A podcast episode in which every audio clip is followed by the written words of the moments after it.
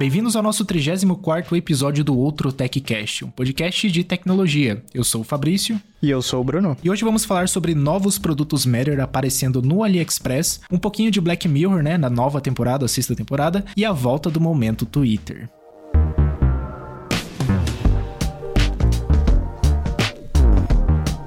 E depois de uma semaninha de férias aí do, de gravação no podcast, já nem lembro como é que grava isso aqui mais. Né?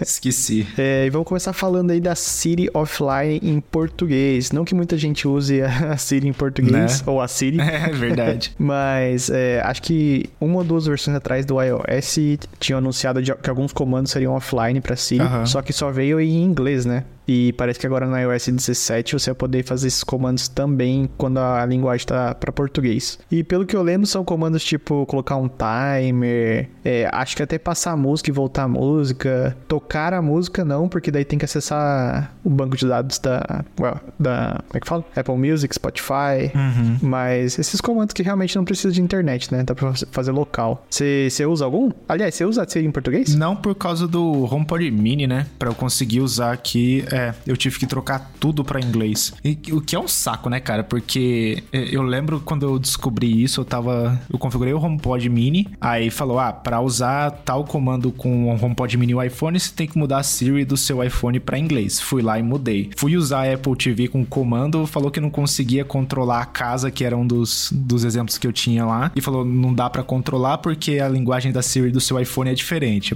Pô, tive que mudar tudo. É, isso é um saco, cara. Esse ano melhorou melhorou que pelo menos não precisa mais falar o rei na hora de chamar. É verdade. Que eu acho que é uma boa melhoria. Mas ainda é muito mais fácil e mais legal falar com a Alexa em português e pedir as coisas. Uhum. Eu tava na casa dos meus pais esses, essas semanas atrás aí. Daí, cara, é muito mais fácil e dá, dá menos. Tipo assim, tem menos barreira para você pedir o comando, sabe? Uhum. Bom, tomara que a Siri chegue em português alguma hora. Ele sempre anuncia do nada, né? Eu acho que o maior problema é que eles só lançam a linguagem quando o HomePod tá disponível naquele país. Isso é. E o HomePod vai chegar no Brasil por 300 milhões. Então. Ninguém vai comprar, né? É que tá, nem sei se vai chegar, né? Deveria chegar, já que, tipo assim, MacBook 20 mil reais, iPhone 10 mil reais. Coloca o HomePod aí, daí quem os ricão compra, quem não é, importa. É, e o HomePod é um dos mais baratos, né?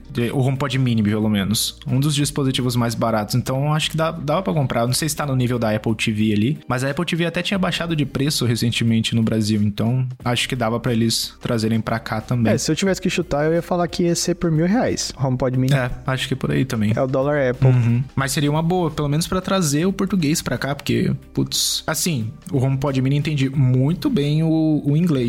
É, até de muito longe também. Mas, pô, é um saco ter que ficar pensando no inglês ali para controlar alguma coisa. Então, não curto não. Mas vamos ver, né? Esse esquema do da Siri funcionar local, eu acho que a maioria dos comandos é daquele controle de voz antigão que tinha no iOS. Eu não lembro qual era o nome. Controle de acessibilidade ou não? Acho que é isso. Acho que é isso. Mas tinha um bem antigão antes da Siri aparecer que que aí os controles eram todos locais, né? Acho que eles trouxeram a maioria desses controles para Siri e adicionaram algum. Bom, ainda tem um que funciona muito bem aliás. É o. Acho que chama Voice Control mesmo, controle de voz. Ah, legal. Eu não, nunca mais vi ele. Não sei se você já testou, é bem legalzinho. Quando você habilita ele, você pode falar: é, me mostre a grade. Daí ele faz uma grade na sua tela, você fala qual número você quer. Ele pode dar um zoom só naquela parte, ou clicar naquele quadrado que você falou. Bom, recurso para quem não pode usar as mãos, basicamente, né? Mas se você também quiser usar, porque é útil na sua rotina, por que não? Né? É, então. É, tem bastante coisa de acessibilidade por voz que funciona muito bem, né? Mas é, vamos ver como é que vai funcionar a Siri em português aí. Quer dizer, vamos ver não, porque eu não vou conseguir usar.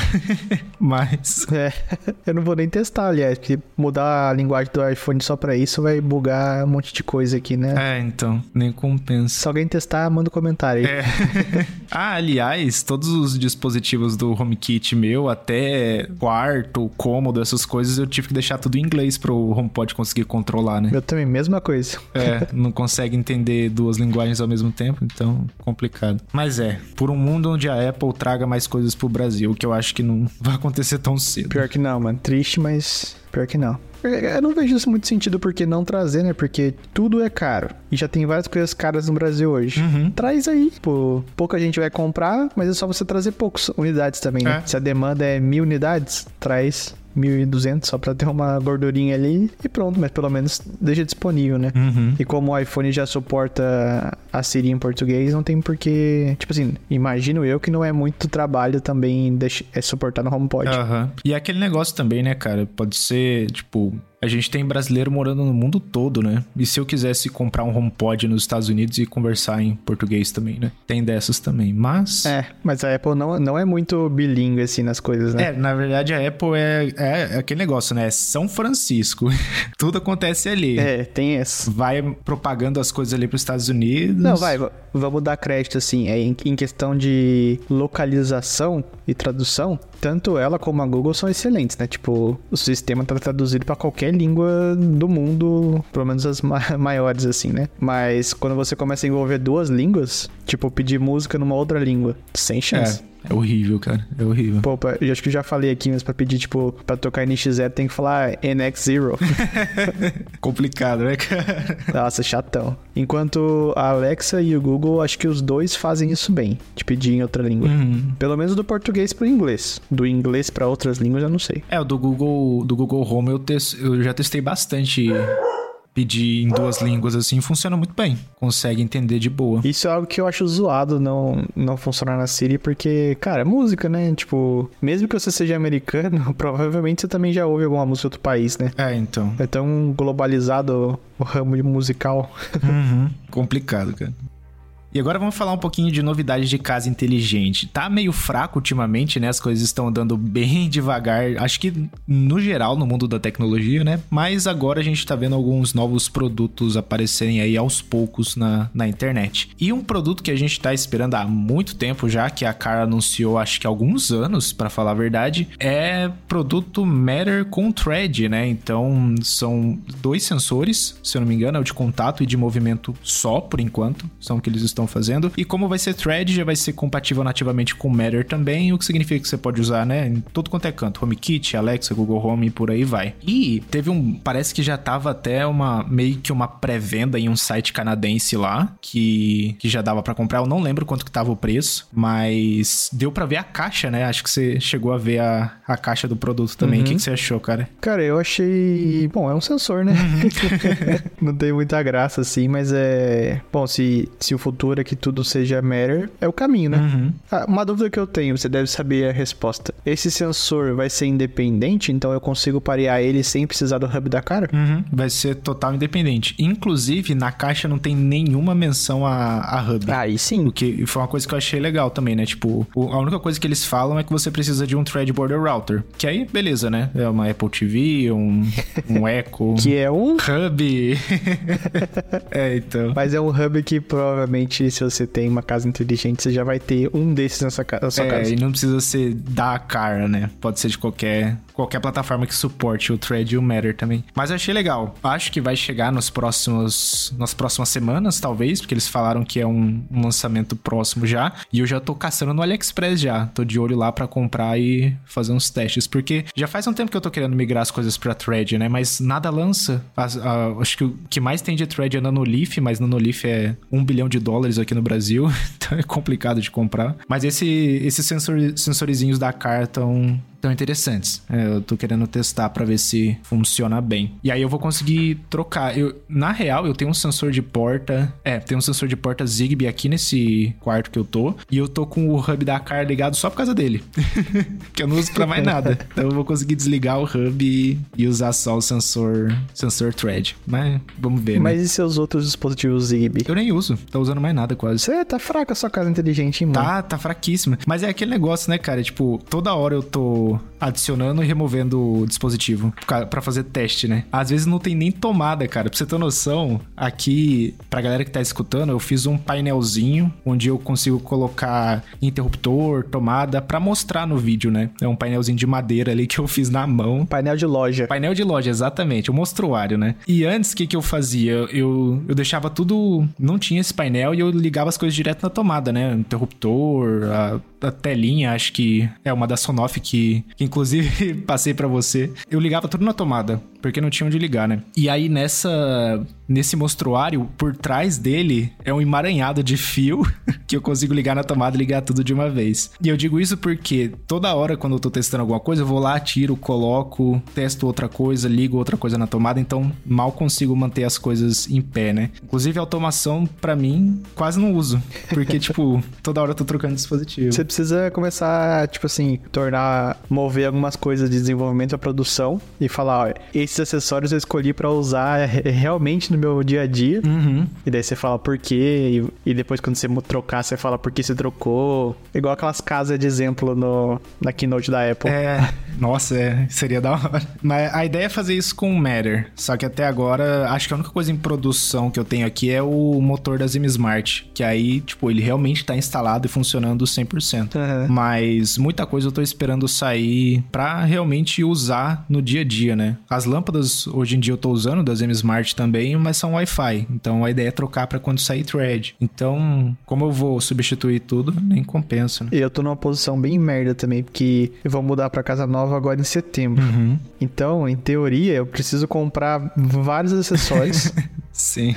Agora, justo quando tá tipo um meio a meio entre compro Zigbee, compro coisas Matter Thread. Eu acho que, tipo assim, as coisas que eu precisar de imediato, eu vou comprar tudo Zigbee porque. Funciona. Funciona. Então não tem motivo para não usar. E como eu uso Home Assistant, então a plataforma para mim, tipo assim, Matter não é importante porque eu conseguiria disponibilizar pra qualquer plataforma de qualquer, de qualquer forma. Uhum. É, então. Mas. Mas é, tem dessas. Como eu tô testando muita coisa, dificilmente consigo deixar uma coisa rodando sempre. Até o meu sensor da, da, da Dakar, o FP2 que tá ali, eu quero deixar ele ali, então, só que eu preciso fazer testes comparando algumas outras coisas, até o que a galera pediu muito no canal, fazer teste dele montado no teto para ver a funcionalidade e tudo mais. E ali, cara, tá o melhor, a melhor posição possível. Então, tipo, eu comprei outro FP2 para usar só para fazer teste e, e comparar e fazer todos, todos esses, esses esquemas, sabe? Sei lá, é complicado.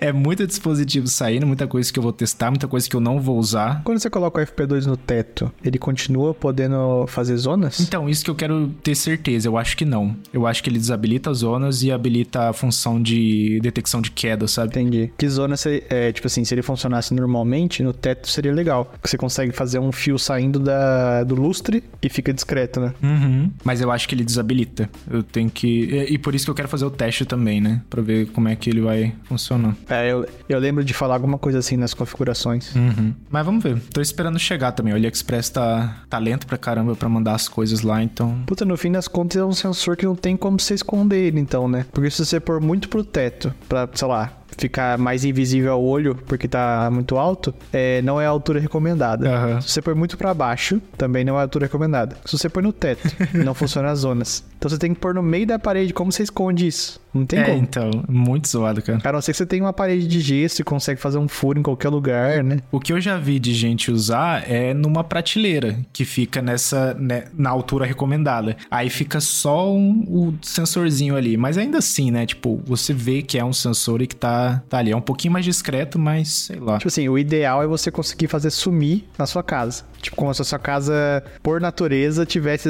esses sensores. Uhum. Fosse dentro da parede, assim. Aliás, no, no AliExpress eu tenho visto bastante de dois dispositivos que são interessantes. Um é a mesma coisa que o FP2, né? Um sensor de ocupação. Só que você coloca ele dentro da parede. Ou atrás de uma porta, tipo, é, para não ficar visível, sabe? Aham. Uhum. Da hora. Não testei, não tem ideia se funciona. e tem outro que é também um botão que é invisível. Então você coloca é, esse device dentro de um, sei lá, de uma porta. Não dentro, né? Como se fosse um guarda-roupa. Você coloca ele dentro do guarda-roupa e você meio que clica do lado de fora do guarda-roupa e funciona o clique. Caramba, da hora, da hora. É, tipo assim, tem uso para isso? Não sei, mas existir é legal, porque aí você começa a ter ideias do que fazer, né? É, então, é da hora você conseguir esconder o máximo possível da, das tecnologias ali pra. Eu acho muito feio quando as coisas ficam muito à mostra, assim, sabe? Também, cara. É que nem você usar, tipo, interruptor da Philips Hue e daí colocar um Durex no interruptor normal para ninguém apertar e desligar a força da, da, da lâmpada. Exatamente, cara. Que é o meu caso hoje em dia, porque eu moro de aluguel, não tem como, né? Não, não vou trocar pra depois destrocar. Uhum. É muito ruim, cara. É muito ruim. Eu queria que aparecesse mais dispositivos mais discretos, assim, sabe? Uma coisa que eu vi, que eu achei legal também, foi interruptor com sensor embutido também. Tanto sensor de movimento quanto sensor de temperatura, umidade, porque aí você tem menos um sensor que você teria separado, né? É, o problema é que você tem que saber se é bom, né? É. Eu já vi, acho que era, foi o Linus que comprou um monte de interruptor com sensor de movimento. Sim. E daí parece que era uma bosta. Ele sofreu pra caramba. Foi da hora esse episódio, porque ele xingou até dizer chega. Mas ele acho que ele pegou uma marca bem zoada, cara. Acho que. E acho que era uma das primeiras vezes que ele tava montando a, a casa inteligente dele, né? É, eu, não confio em recomendação dele pra casa inteligente, não, cara. Porque ele, ele gosta de tudo DIY, né? Então. Uhum. DIY significa que eu sou o suporte. Exatamente, cara. Então é, é meio complicado. Mas. Mas vamos ver, quem sabe lança uns, uns bons aí. O da Nanolife, aquele Sense Plus, que é horrível. Eu achei um interruptor muito feio, porque ele parece que é um. Sei lá, ele é gigante, sabe? Você coloca na. Ele tem um controlinho igual o da Philips, só que esse controlinho ele é muito grande. Enfim, parece que tem sensor esse interruptor também. Mas é nanolith, né? Então provavelmente não vai chegar no Brasil e se chegar vai ser caro pra caramba. Nanolith tem coisas boas, mas caras. Se bem que a lâmpada deles é barata. É, a Essentials é baratinho. É, mas só ela também, todo o resto é caro. É, e é a que não vende por aqui. é, que ótimo. Mas já nessa linha de produto barato também, tem, tem produto Matter novo aparecendo no AliExpress lá, hein? De umas marcas bem questionáveis. Que não tem marca, basicamente. Exatamente. Eu comprei para fazer teste teste no canal. Então, a gente vai saber em alguns, provavelmente meses, porque o AliExpress tá lento, né? Mas como que você vai recomendar? Você vai passar o link? Porque, tipo assim, as marcas. É tipo um white label esses negócios, é, né? É, não. Se for ruim, eu não vou recomendar. Eu vou deixar o link. Não, não, eu digo, quando você for recomendar, você vai falar o quê? Porque é tipo um white label, né? Não tem uma marca, marca. É Tuya. É tudo Tuya. Então, é Tuya é a plataforma, não é a marca, né? É, mas é o que tem para recomendar, sabe? não, então, eu, eu tô mais que, é, questionando, tipo assim, como você vai recomendar? Você vai passar o link exatamente qual você comprou? É, é isso mesmo. Ah, tá. Entendi. O link exato. Ah, na real, todos os que eu faço review, eu tento passar o link exato do que eu comprei. Porque tem muita, muita coisa falsificada no, no AliExpress, né? Então, inclusive, eu, eu vi esses dias um sensor igualzinho da cara. Inclusive, todos os. os a, as imagens de. As imagens de promo lá, né? De, de marketing lá era igualzinha. Só que aí você via depois, tipo, no, no resto da descrição, bem no finalzinho lá, que era outra marca. Então, é bem perigoso o negócio. É, o que mais tem. É. Então, geralmente, quando eu tento recomendar, eu uso exatamente o link que eu comprei. E aí vai ser o caso desse. Cara, eu comprei um, um sensor desse estilo millimeter wave, né? Uhum. Recentemente, achando que ele era pequenininho. Tipo, um, era um quadrado preto, assim. Eu não sei se eu te mandei foto, mas era, tipo assim, do tamanho da minha mão, cara. Caraca! Imenso! Eu acho que eu já vi esse sensor. É, então, tipo assim, tem em todo lugar. Só que você olha pra foto e você fala, ah, é pequenininho que nem aquele, aquele branquinho que todo mundo tá comprando agora também, que eu tenho aqui em casa. Uhum. Não, imenso, cara. Parece uma caixa d'água o negócio. Caraca, mano. Não, não, sabia, não. Daí você liga ele, ele tem tipo um, sei lá, um, um LED imenso no meio. Uhum. Ele é super leve, então parece que, tipo assim, não tem nada dentro, sabe? Caramba, mano. Que zoado, que zoado. Mas é, tem, tem muito disso aí. É, o de produto novo que apareceu lá foi uma lâmpada de 9 watts. Ela é um pouquinho mais forte que as das M Smart, que é só 7. Tem relé e tem um. Ah, tem tomada brasileira já que foi a primeira vez que eu vi uma. Então eu comprei a tomada brasileira para testar. Não tem medidor de energia, a gente tava falando disso no Twitter, né? Não tem porque o Matter não suporta. A gente meio que fica refém do Matter para ter essas coisas e como é um dispositivo meio que sem marca, eles não têm aplicativo de fabricante, porque é tudo gerenciado pelo pelo Matter mesmo, né? A gente não tem essas funções. Mas tá lá para comprar, eu comprei para fazer o review. Se for bom, vou recomendar. Se não for bom, não vou recomendar, mas vou deixar o link lá caso a galera queira se aventurar, mas. Link afiliado, tipo assim, você vai se ferrar, mas você me dá uma grana, pelo menos. né? Não, mas tem gente que quer comprar, né? Tipo, já vi casos em que, mesmo eu não achando muito legal, principalmente quando eu recomendo plataforma, né? Esses dias teve, teve algumas pessoas no canal que perguntaram sobre qual deveria usar e, tipo, eu não gosto de recomendar Alexa. É muito bom em português? É, mas você meio que tá preso ali em ter que usar a maioria das coisas em cloud, né? E aí não tem muito pra onde correr.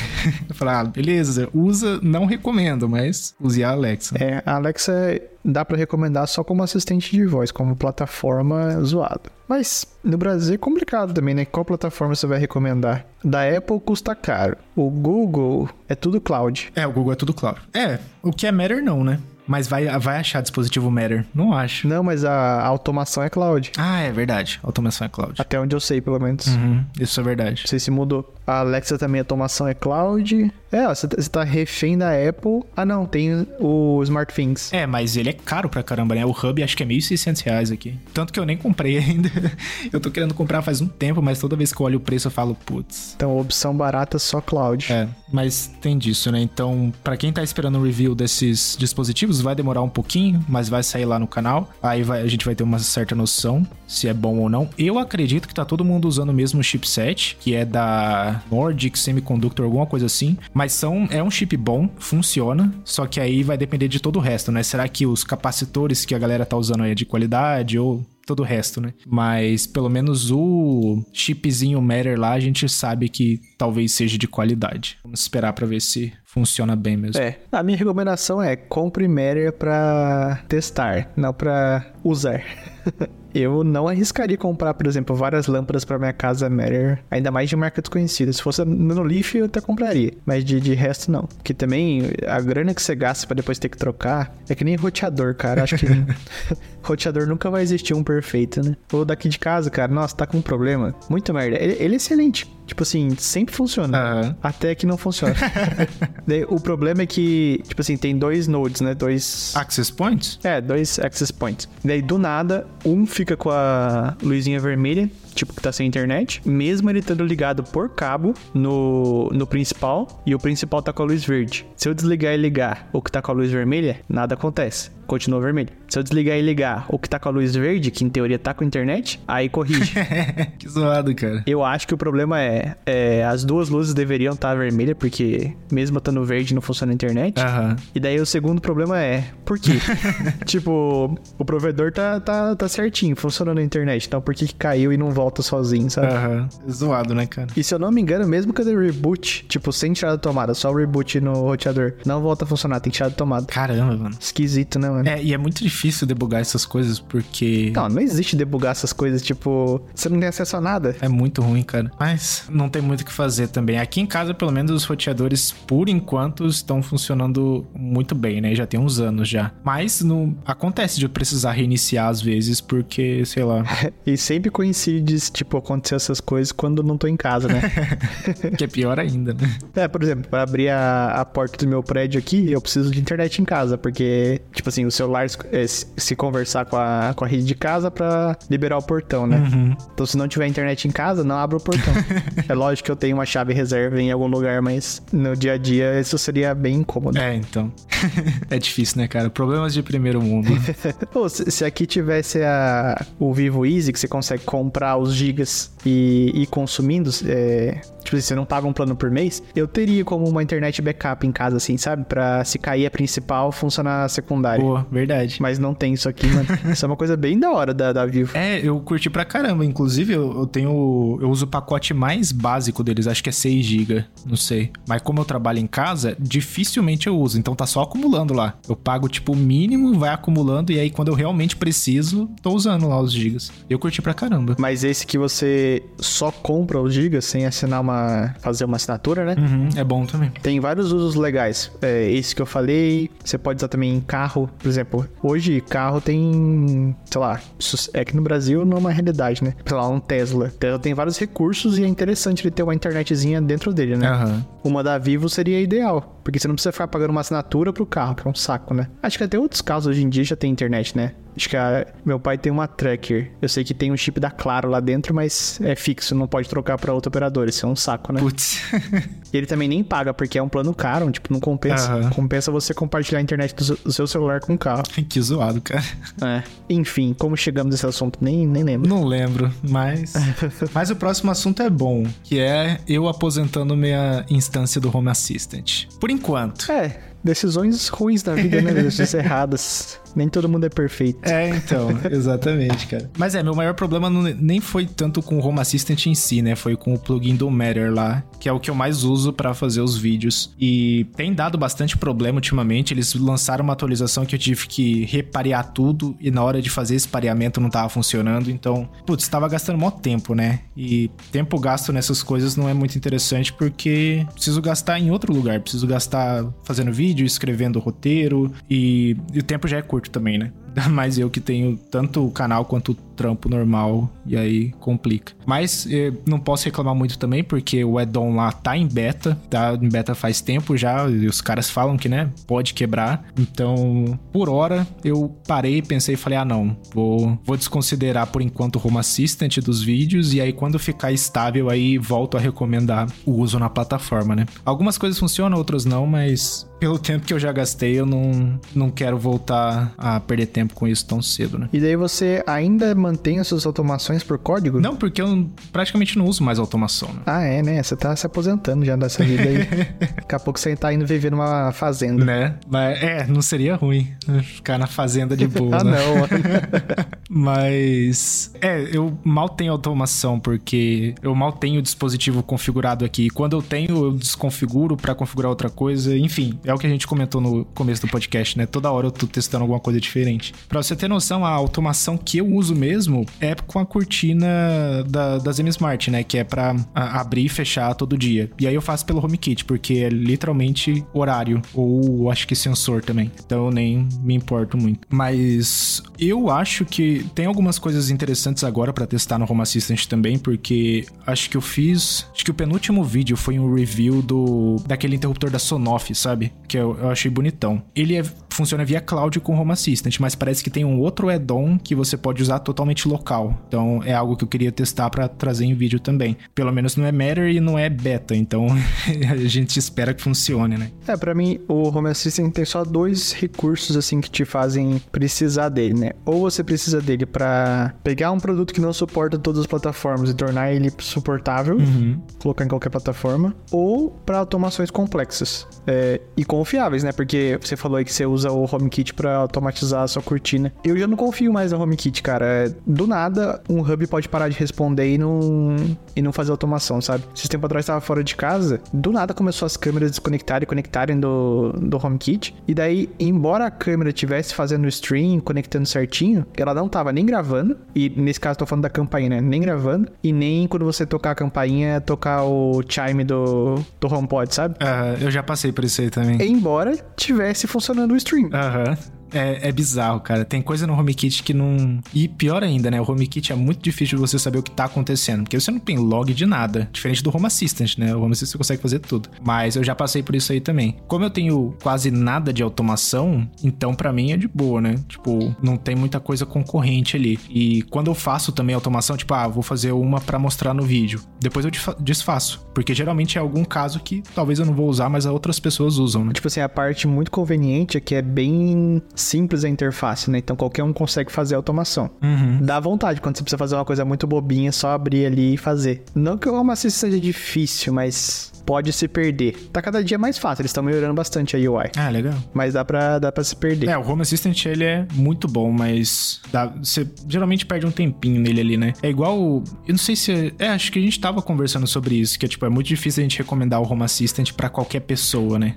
Eu acho que eles deveriam vender, cara, uma solução, tipo assim, pronta pro consumidor, sabe? Eles iam ganhar muito dinheiro. Sim, cara, tá faltando isso. Eles até têm o Home Assistant Yellow, mas de qualquer forma não é fácil de usar, porque beleza, você tem o hardware pronto, mas o software ainda é complicado, sabe? E nem por isso, porque, tipo assim, você pode comprar o Home Assistant Yellow, que é o computadorzinho com tudo pronto lá. Só que daí você. Como que você configura para acessar ele? Você tem que achar o IP dele, baixar o app, configurar. Quer acessar fora de casa? Você tem que pagar o Home Assistant Cloud lá, ou fazer as maracutaia que todo mundo faz para não pagar. É, então. Então, é que, tipo assim, eu tô falando que eles deveriam fazer uma solução fechadinha pro consumidor final, mas ao mesmo tempo, talvez eles não queiram, porque não tem gente disponível para suporte, né? É, Tem essa também, né? Porque quando você torna um negócio simples pro consumidor final, tipo assim, qualquer pessoa compra, né? Uhum. Quando a pessoa tem uma certa noção do que tá fazendo, tipo a gente que é desenvolvedor e tal, as perguntas não são tão idiotas quando chega no customer service, né?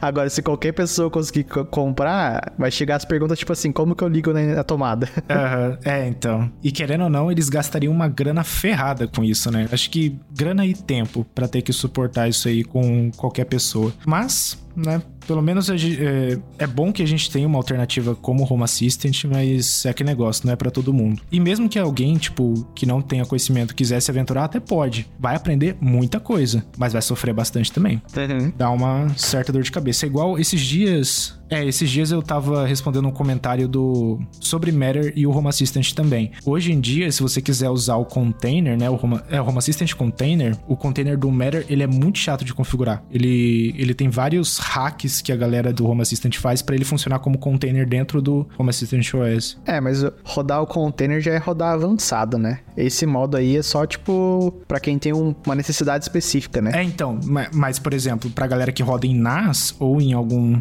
outro lugar, que você não pode formatar o software, tem que rodar o container, que era o caso da pessoa, né? A pessoa rodava num, num NAS lá e não tinha como instalar o OS. Sim. Mas que, vamos ser sinceros, tipo assim, a gente quer ter o menos de de é, gasto possível para rodar as coisas. Mas o ideal não é rodar o Home Assistant no NAS, não é rodar num computador, um laptop. O ideal é você ter um computadorzinho pequeno, um Raspberry dedicado ali para rodar bonitinho, né? Esse é como uma pessoa pessoa normal.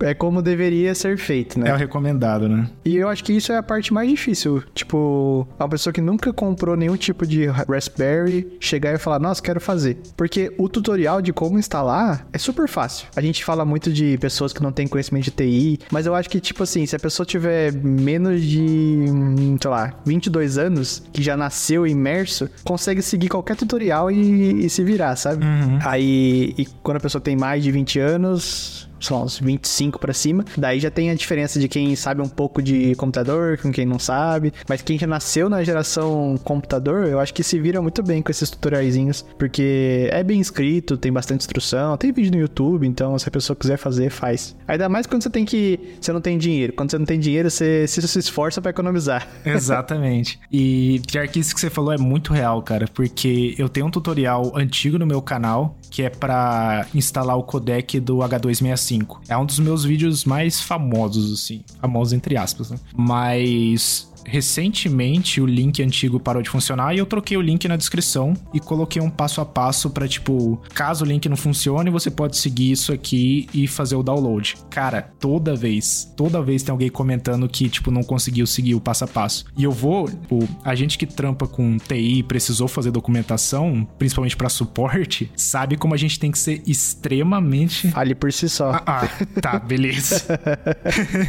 a gente precisa ser extremamente detalhado detalhado em tipo, ó, você vai pegar o seu mouse e clicar no link que tá escrito blá blá blá e tipo, tem que ser no Edge, tem que ser no Chrome, tipo, é muito detalhado. E ainda assim tem tem gente que tem dificuldade. E muitas vezes a pessoa simplesmente não lê ou a pessoa não consegue seguir mesmo, porque é normal, né? A gente nem todo mundo tem a mesma facilidade com tecnologia do que a gente tem. Acontece. É como tudo, né, cara? Tipo, ter um negócio funcionando perfeitamente. Se você tem confiança, você vai lá e mexe de boa, que se você quebrar, você conserta. Se você não tem muita confiança, você nem, nem quer começar. É. Você nem quer tocar, porque se der errado, tem que chamar alguém. Exato. Nem sei porque eu falei isso, mas é, na minha cabeça fazia sentido. é. sigamos, sigamos. O que mais temos na pauta aqui? Black Mirror, sexta temporada, você chegou a ver? Sim, não curti. Curti um ou dois episódios, mas é, tá, tá bem blá, assim. Eu, eu não sei o que aconteceu com essa temporada, cara. Tipo, deixou de ser um negócio futurista para ser mais um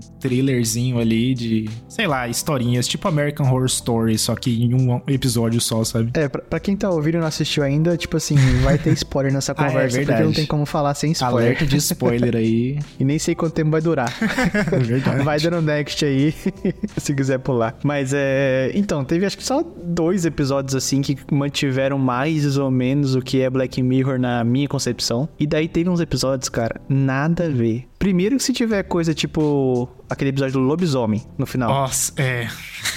Cara, lobisomem. Aquele lá foi uma viagem ferrada, né? Porque. Completamente. Deu pra entender que, tipo, a ideia era que os paparazzis lá são meio que um monte de urubu, mas, tipo, do nada tacaram um lobisomem lá, totalmente desconexo com a história, sabe? Sei lá, não curti muito não. O episódio que eu curti foi o da não sei quem Isofo lá, eu sempre esqueço o nome. Joanne? O primeiro, né? É. É, Joanne. Joanne Isofo. Esse eu achei legal, porque tem muito a ver com o que a gente faz, que é termo de uso lá, né? Que a gente não lê. Ah, mas vamos ser sinceros, foi, tipo assim, engraçadinho e encaixou com Black Mirror. Sim. Mas não foi, tipo assim, mind-blowing, né? é. né? Foi... Primeiro que Black Mirror tem que acabar meio ruim, não pode acabar bem. Sim. e esse episódio acabou como, tipo assim, ela salvou o dia, tá? Uhum. É, então, tinha que ser um negócio caótico, destruição tudo mais. E o outro episódio que eu curti, que eu curti entre aspas, que eu achei menos ruim, foi do... Astronauta? Ah, não, é, o astronauta foi legalzinho também, mas foi o da, da tiazinha lá que invoca o capeta lá. O último. É, o último. Esse, assim... Demônio 79, eu acho. É, acho que foi essa. Foi bom? Não, mas eu achei engraçadinho, sabe? Então foi um negócio que eu passei o tempo ali... Aí que tá. Se não fosse uma temporada de Black Mirror, seria um episódio legal. É, faria sentido, né? Mas aqui não tem nada a ver com Black Mirror, cara. Nada a ver. E daí eu fui nos comentários lá do. Eu, eu uso um aplicativo chamado TV Time pra traquear séries, né? Ah, eu uso também. Ah, legal. E daí o pessoal falou assim: é tipo Black Mirror, não sei de onde as pessoas tiraram que tem a ver com tecnologia. Tem a ver com futuros distópicos, que o nosso comportamento social deu errado e tal. E eu até concordo, porque tem episódios que realmente não tem tecnologia, né? Tipo o primeiro de todos, que é o do. que fazem um blackmail com, acho que um deputado ou presidente e pedem pra ele fazer uma coisa obscena, senão não vão devolver a uma pessoa importante, que eu não lembro quem que é. Sim. Não teve nada de tecnologia, mas teve, tipo assim, um, uma reflexão social de como é fácil influenciar as pessoas e, e fazer elas fazerem o que você quer e as pessoas querendo assistir uma coisa errada, mesmo sabendo que tá fazendo só por causa de um blackmail e todo um negócio assim, né? Uhum. Agora, lobisomem, demônio, sabe? Não sei, para mim foge demais da, do conceito. É, eu não, eu não achei conexão da, desses episódios com o tema Black Mirror, né? Então. E é, os outros episódios também. O do astronauta é interessantinho, achei legal. Tem um, um, uma certa conexão com Black Mirror, porque é, você meio que tem um, um robô seu na Terra e os astronautas ficam lá, conseguem se conectar e blá blá blá blá blá. Mas não sei, é, foi meio previsível também, sabe? É, o Black Mirror eu sempre achei legal que é meio imprevisível. O episódio do astronauta, tipo assim, encaixa em Black Mirror faz sentido. Não entendi, não entendi porque que o robô não vai pro espaço e o humano fica na Terra, mas tudo né? bem. o problema é só que é ruim o final. Uhum. Ah, dá pra falar que esse foi o episódio que mais se encaixou, assim. Esse e o primeiro foram os que mais se encaixaram. Sim. Tipo assim, comparando com o resto, até que não foi ruim. é, então. Mas é, esse é um episódio totalmente previsível. Era algo que, quando é, eles falaram, aí já vem spoiler, né? Mas quando eles falaram que teria aquela troca de o cara que morreu na Terra lá ia trocar com o, o, o Jesse lá, não sei o nome dele na,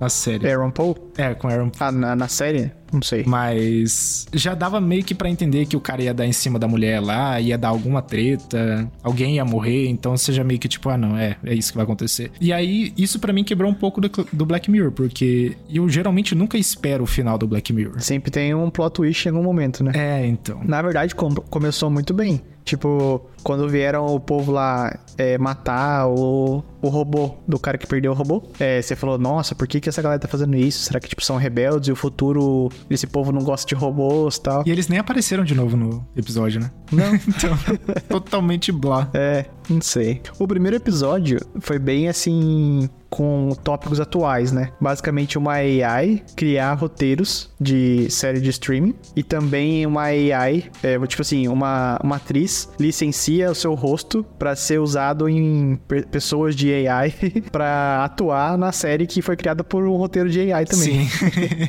e tem todo um negócio lá, tipo assim, é, como, como que sabiam como é que era a vida dela, né? Pegava o microfone, por causa que ela aceitou os termos de uso. Então, eles conseguiram usar todos os dados dela para criar, recriar a série dela na, no streaming, né? Uhum. E é lógico que é um pouco exagerado, mas Sim. tipo assim, é o mais próximo de Black Mirror também que, que dava para fazer. Enfim, para quem não viu esse episódio, a minha explicação foi péssima. eu não conseguiria entender o que eu tô falando, mas assiste e depois volta para ouvir o que eu tô falando aqui que faz sentido. É, então, exatamente. Mas de resto, acho que foi, foi isso da série, né? É, te, teve um episódio lá que para mim também não teve nenhum tipo de conexão com Black Mirror, que foi do, do carinha lá que queria fazer o documentário da cidade lá. Esse aí depois, é, você olha no TV Time, tem umas pessoas tentando fazer uma correlação com as últimas séries que, que a Netflix lançou de True Crime e como às vezes enaltece o criminoso. Tipo assim, dá para chegar no ponto que é Black Mirror, mas tem que dar, fazer uma pesquisazinha, sabe? né? Tem que viajar bastante. Não né? é só assistindo entender. Aham. Uhum. Mas é isso, Black Mirror, sexta temporada, demorou para sair, infelizmente não veio com qualidade, pelo menos que eu esperava, né? É, deixou a desejar um pouco aí. Mas tem uma boa notícia que provavelmente você já esqueceu dos episódios antigos, então dá pra rever. Exatamente. Eu pensei em rever. Até porque teve muito episódio de Black Mirror que as pessoas falaram bem, mas eu tive preguiça de ver, porque começa muito devagar, sabe? Ah, pode crer. Talvez hoje em dia eu assista prestando atenção. Tipo aquele Metalhead. Tinha, tinha vários assim. É, aquele outro também que era da barata, sabe? Nem lembro desse episódio, cara. Aí, ó, tem que ver de novo.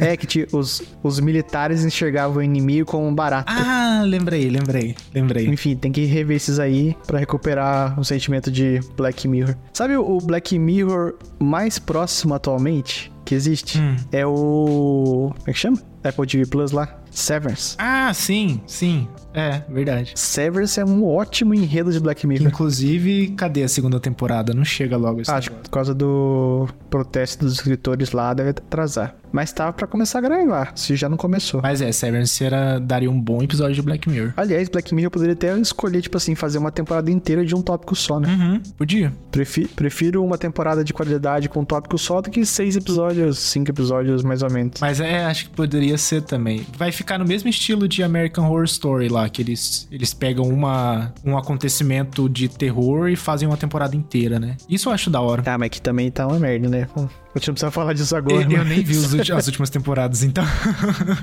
as primeiras eu curti, mas as últimas eu nem vi. Cara. Bem ruim, cara. Pra mim a melhor é a Asylum, mas vou falar só isso pra gente não se estender. É.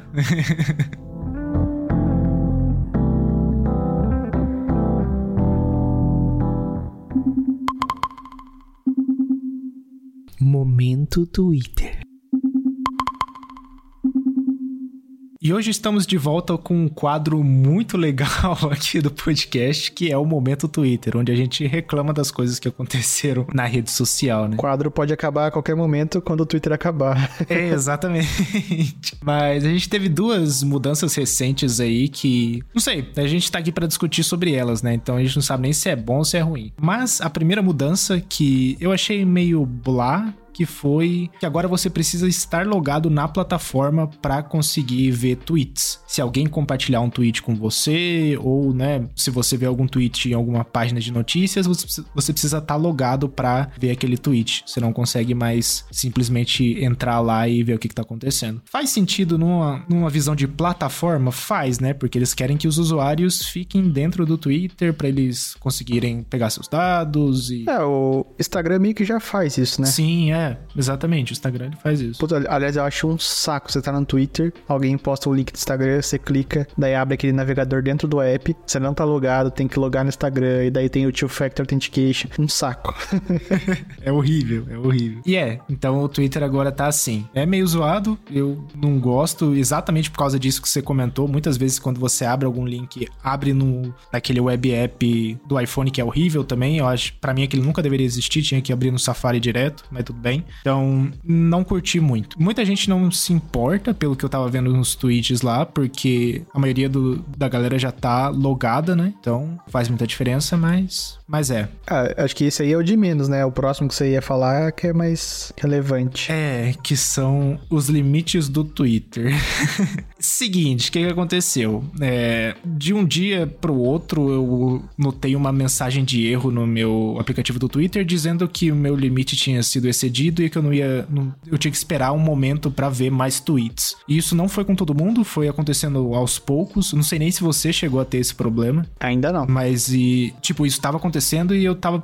Já tinha pensado, né? Putz, já estão com problema de API de novo, né? Igual aconteceu antes, que eles colocaram a API do próprio aplicativo do Twitter, que usa a mesma dos outros aplicativos de terceiro lá, e aí deu problema. Enfim, é história antiga. E aí eu já pensei, putz, já deu problema de novo, né? Mais um dia no Twitter com problemas acontecendo. Até que saiu um tweet do Elon Musk é, dizendo que o Twitter tem limites para evitar web scrapping, que é. Aí você me corrige se eu estiver falando bobeira, cara. Web scrapping é basicamente bots ou programas que passam por páginas da web coletando informações ou analisando o que, que tá ali sem, sem ser uma pessoa real, né? Exatamente. São esses robozinhos. Então a ideia era para evitar esse scrapping aí. E aí tinham limites, né? Se você fosse assinante, fosse Twitter Blue, você poderia ler 6 mil tweets. E é ler, não é escrever, né? É ler. Então, se o tweet carregar no seu aplicativo, você já leu, mesmo que você não tenha parado um tempo ali. Contas antigas do Twitter, que é tipo o meu caso, o seu caso, contas com mais de um ano, contas verificadas com e-mail, com número de telefone e tudo mais. Tinha um limite de 600 tweets e contas novas, limite de 300 tweets. Esse limite é extremamente baixo, porque quando você abre o aplicativo do iPhone, por exemplo, e ele não reiniciou, né? O aplicativo não reiniciou, ele vai carregar um monte de tweet e geralmente eu só toco no botão de início e ele vai lá pro, pro topo. E quando ele faz isso, ele lê todos os tweets. Nessa brincadeira você já leu 200 tweets sem querer, né? Uhum. Mas enfim, teve esse limite, esse limite já aumentou um pouquinho, acho que foi para 10 mil tweets para contas do Twitter Blue, 800 tweets para contas antigas, enfim, esse número tá aumentando aos poucos. Só que parece que o motivo real não foi por causa do web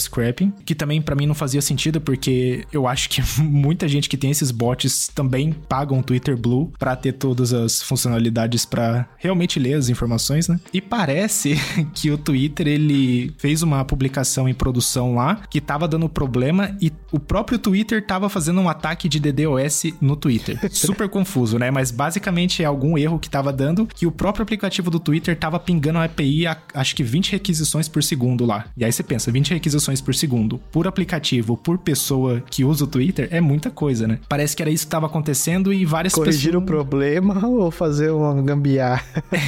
Exatamente. Mas será, cara? Parece um negócio, tipo assim, muito mal feito para ser verdade. Eu acho que sim, porque eh, eu coloquei uns links aqui pra galera que tá ouvindo, não vai conseguir ver o link, né? Mas esses links é, que eu coloquei são pessoas com o console aberto vendo esses, esses erros de API, de chamada de API acontecendo. Uhum. Mais de uma pessoa publicou isso, então acho que faz sentido, sabe? Eu não fui muito a fundo porque não me importa se o Twitter tá com problema.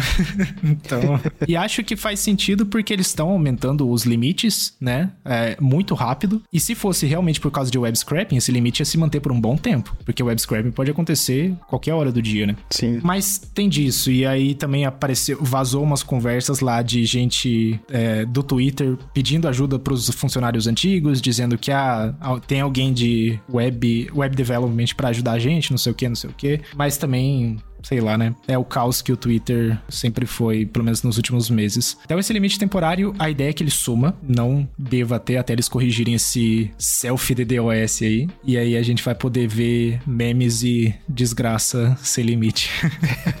e repetido. Que o que aparece de meme repetido. É, exatamente. Podia ter alguma forma de, tipo assim, se você já viu essa imagem, não mostra de novo, né? Porque eu, eu vejo as coisas, tipo, 20 vezes. Uhum. É muito ruim, velho. De pessoas diferentes, em grupos diferentes. E que eu nem sigo, vai chegando na timeline por causa do, das pessoas em comum ou recomendada. Sei lá, tô meio cansado de rede social. Eu também, cara. Eu tô. Cada vez menos eu tô usando o Twitter. Eu uso mais por causa do canal para postar as coisas lá. Tipo, tempo gasto vendo conteúdo na plataforma, eu tô usando muito, não. Nem Instagram tô usando. Eu tô chegando já no, no ponto do gráfico que você enjoa da tecnologia e começa a ir pra mais pra virar, como é que chama? É. Né, monge. Né? Nômade digital? Né? Nômade também. Ah, virar mais, tipo assim, adepto a usar menos o celular e viver mais a vida, sabe? Ah, é, então. É que rede social cansa pra caramba também, né, cara? Ah, chato, as pessoas são chatas, isso é real. tipo assim, o ser humano foi feito pra conhecer só um, uma quantidade pequena de pessoas. Conhecer muita gente não, não é normal. Complicado. Cara. É muita gente, muita opinião. É que nem fazer um, um time no trabalho, um grupo com muitas pessoas. Não dá certo. Exatamente, cara. Mas. E, e, o Twitter é bem isso, né? Ele é um time gigantesco de trabalho. Do jeito que as coisas acontecem lá. Sim. Mas é, o Twitter tem passado aí por uns probleminhas ultimamente. E sei lá, já tô acostumado, já sabe? Twitter nos últimos meses, para mim, tem sido sinônimo, sinônimo de tipo, alguma coisa vai parar alguma coisa vai voltar, alguma coisa vai mudar, e cada vez menos eu uso. Olha, bem honesto, nenhum dos problemas me afetou, assim. Acho que eu não uso tanto pra, pra me incomodar. Mas, bom, tá vindo aí o, o MetaThread, né?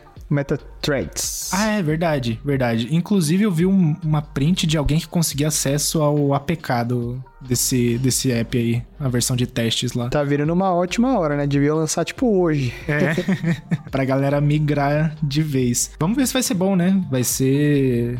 Eu não sei, vai ser um Twitter, mas vai ser conectado com o Instagram? Não entendi muito bem. Não, eu acho que vai ser independente, só que é uma conta só. Então é a mesma coisa quando surgiu o vínculo do Instagram e Facebook, sabe? Que é tipo uma coisa só. Só que você pode optar por seguir ou não quem você já segue no, no Instagram. Ah, legal. É, tipo assim, eu acho que tem chance de vingar, porque a meta é boa em fazer rede social. Eles manjam disso, não vai ser um negócio novo para eles aprenderem, né? É, só que, tipo assim, as pessoas que eu sigo no Instagram e no Twitter são diferentes por um motivo. é, isso que eu ia falar, cara. Entendeu? Uhum. E mesmo que eu opte por não seguir elas, como elas vão poder me seguir já torna um ambiente diferente, sabe? Não é que nem o Twitter. Mas vamos ver. Tomara que dê certo. Tomara que, sei lá, ó, embora eles saibam fazer rede social, eles também sabem estragar a rede social, né? É, isso é verdade. Lembra o, o Instagram no comecinho, que era só foto, bonitinho e tal. Agora, agora é o caos. Sim. É, no começo o Instagram era divertido.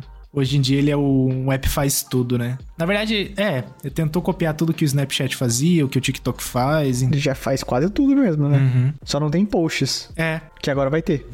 Quer dizer, não, vai ser, vai ser outro app, né? Mas se de alguma forma vincular as timelines, vai ter posts também. Uhum. Mas é, é, complicado, acho que o que mais me cansa no Instagram é a quantidade de anúncio, cara. Tipo, você vê dois stories, tem um anúncio. Você vê três stories, tem quatro anúncios, sei lá. Aí é, é o que eu tenho usado menos também. eu acho que eu realmente não gosto de pessoas, porque eu acho que o que me cansa são as pessoas, né? o anúncio é até que legal. Ai, caraca. Não julgo, não julgo. Tem muita coisa no Instagram também. Ah, mano, tem umas coisas muito bobinhas, cara.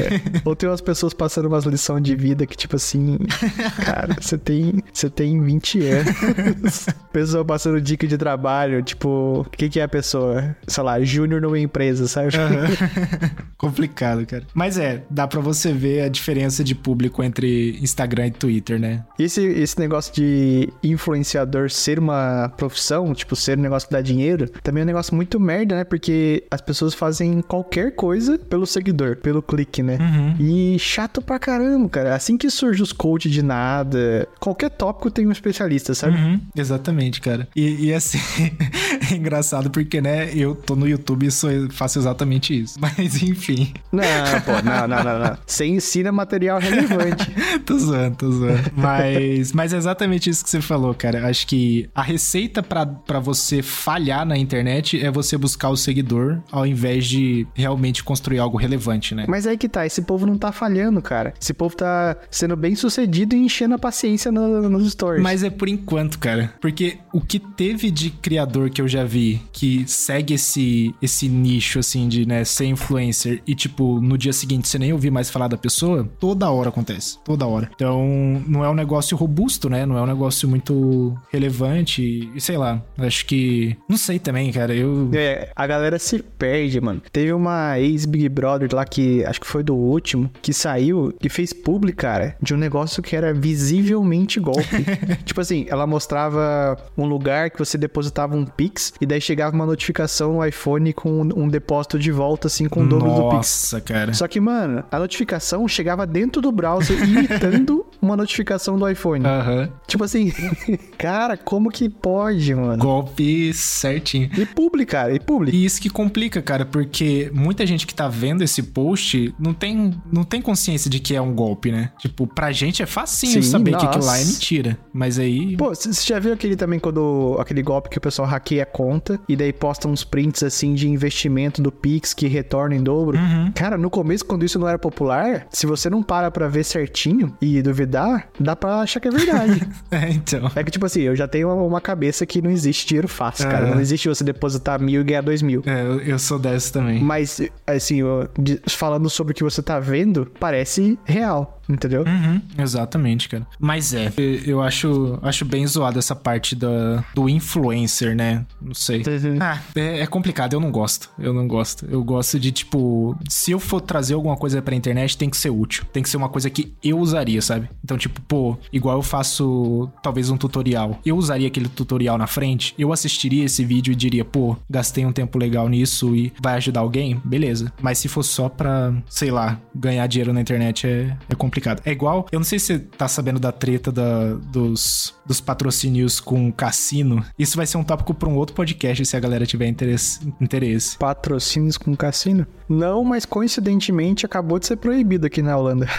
então, tá dando muito problema por aqui. E canal grande, né? Tipo, promovendo esses cassinos que não são legais, né? São cassinos. É tudo online, então, tipo, a pessoa pode acessar com uma VPN e tudo mais. E muita gente perdendo dinheiro. Muita gente perdendo dinheiro. Cassino você fala qualquer coisa de aposta. É, isso. Tipo Sportbet, essas coisas de futebol que apareceu em lote também. É, só que é, eu acho que pior, né? Porque teve um vídeo que eu assisti da galera até passando pelo Reclame Aqui. E, tipo, tinha gente que ganhava a aposta, mas não conseguia sacar o dinheiro. E, tipo, ah, a pessoa vai processar o lugar. Não vai, porque tá em outro país o negócio. Como é que vai processar? Sim. Mas tem vários desentendimentos também, cara. Porque uma vez me falaram isso, daí eu fui atrás. Tipo assim, tem muitas dessas plataformas que elas oferecem um dinheiro que é para você brincar. Sim, é, tem dessas. Então, tipo assim, você brinca, você pode ganhar, certo? Mas você não pode sacar, uhum. porque não é seu dinheiro. Você tá, é tipo um crédito pra você brincar. E muita gente reclama depois que não pode sacar, mas, tipo assim, nunca foi seu dinheiro. É, então, tem dessas também. Mas tá bem complicado, assim, tipo, pra, pra você ter uma noção de, dos influencers, entre aspas, né, de que estão promovendo esse tipo de coisa, é,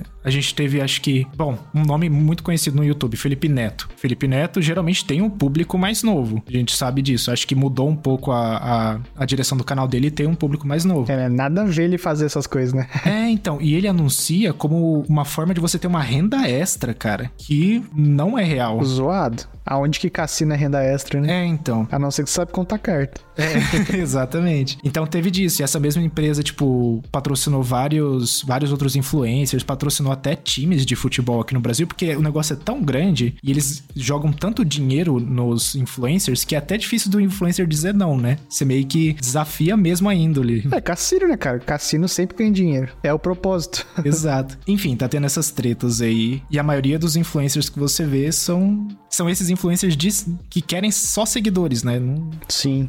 Engraçado, né? Felipe Neto não precisava disso, porque o cara já tem milhões. É, então, parece que o, o contrato foi grande, acho que foi mais de 5 milhões. Não sei se era real agora. Pô, mas 5 milhões é, é pequeno para ele, mano. É, isso é verdade. Não é muita coisa. 5 milhões ele deve fazer, tipo assim, um, dois meses no YouTube. Tanto de view que ele tem. É complicado. Às vezes o cara só, tipo assim, se meteu no negócio e se arrependeu, sabe? É. Pode ser também. Porque no começo, quando não. Quando é novo, ninguém sabe as repercussões, né? Uhum. Mas agora tem que arcar com o bagulho, né? Colocou a. É o lance de ser influencer. Colocou a cara do influencer em jogo, né? Agora vai ser apedrejado. Exatamente. E isso tem que tomar muito cuidado, né, cara? Porque realmente, ah, talvez o cara não sabia, mas o cara sabe o que é um cassino. O cara sabe que isso gera dependência, gera vício, e o cara sabe o público dele, porque o YouTube te dá essa informação. Sei lá, tem muito do desses esquemas aí. Mas enfim, nem sei porque a gente. É, eu acho que, tipo assim, é, não precisa se estender nesse assunto, mas é o último comentário aqui, que é, tipo assim, eu acho que cassino tem que poder existir, cara. Eu acho que não tem por que não poder existir. Mas podia ter umas regras melhores, assim, sabe? Por exemplo, se você tem uma conta conjunta com a sua esposa, você não pode apostar mais que um tanto, ou tem que ter aprovação dos dois. Você não pode apostar propriedade, tipo, sua casa, carro. Você não pode apostar mais que tanto por dia. Uhum. Ou sei lá, você você tem que criar um certo nível de pontos de confia confiança, assim, né? Daí você vai subindo. Sim. Agora, sem, sem regras, não, não rola, né, cara? É, pra você ter noção, essa empresa que tá dando todo esse problema, né? Que fez essa parceria com esses influencers, foi banida em tudo quanto é lugar. Foi banida nos Estados Unidos, foi banida em Portugal, foi banida em um monte de países da Europa, só que no Brasil ainda não. Por isso que eles estão fazendo muito dinheiro aqui, né? Sei lá, se você pesquisar sobre a empresa, você já sabe que tem problema ali, né? Mas eu concordo total com você, cara. Tipo, você precisaria passar por um um sanity check ali de tipo, será que você pode apostar ou não? Sim. Mas é, cara, é tipo, a gente sabe que as empresas também não estão nem aí, né? A ideia de uma empresa é ter lucro, então muitas delas vão fazer o que for possível para conseguir isso. Mas enfim, acho que já deu para desse assunto de cassino, né? Fim do momento Twitter.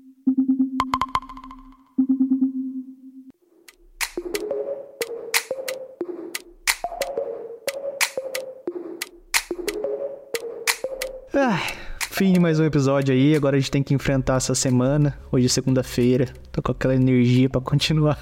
É. Fica aqui a nossa energia contagiante para você que tá ouvindo. ah, siga a gente lá nas nossas redes sociais, arroba OutroTechCast e nos nossos twitters pessoais enquanto eles existirem, arroba BegonCal2 e o seu Fabrício. Arroba Faber Goncalves. Obrigado, Giovanni, por editar mais esse podcast durante as suas férias, inclusive. e até a próxima. Falou!